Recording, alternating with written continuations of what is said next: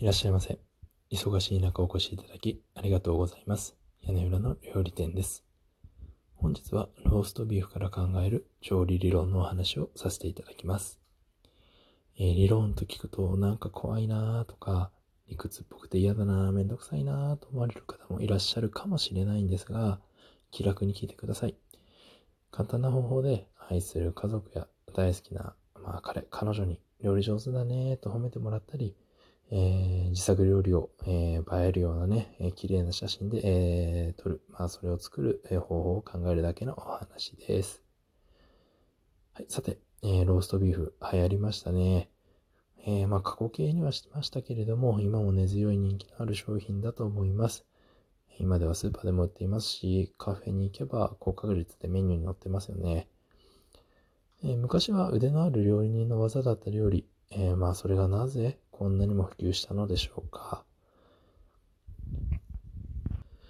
それは高温調理が、えー容易になったことが挙げられると思います。えー高温調理というのはあの高い温度ではなくて、あの高温動物とかに使われる事ですね。あのいまあ、一定の温度を保って、えー料理をすることです。お店ではスチームコンベクションオーブンを使ったり、え家庭では今低温調理器って言われるものが、えー販売されたことで、えー高温調理が、まあ、一気に広がっていきました。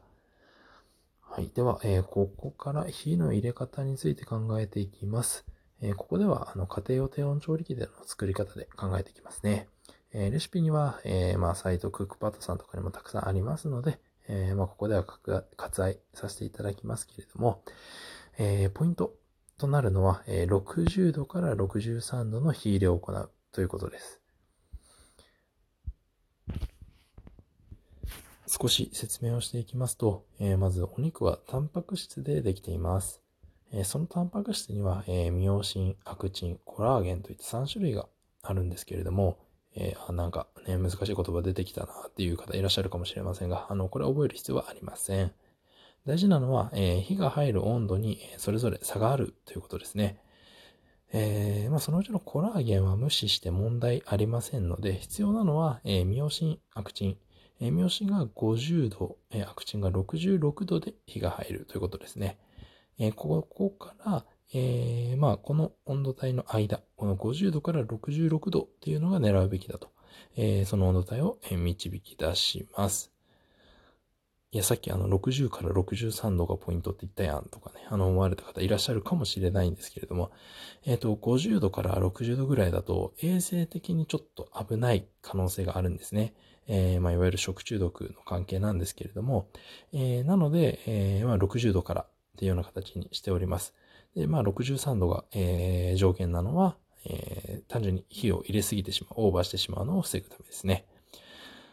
はい。えっ、と、この温度帯、えーこの60度から63度っていう温度は、えーどんな料理、えータンパク質、えーをえー主体とするどんな料理でも、あのポイントになってくる温度ですので、え今日はここをぜひ覚えてみてください。はい。えー今日はローストビーフから考える調理理論というテーマでお話しさせていただきました。あなたにとってもっと幸せな食生活になりますように。屋根裏の料理店でした。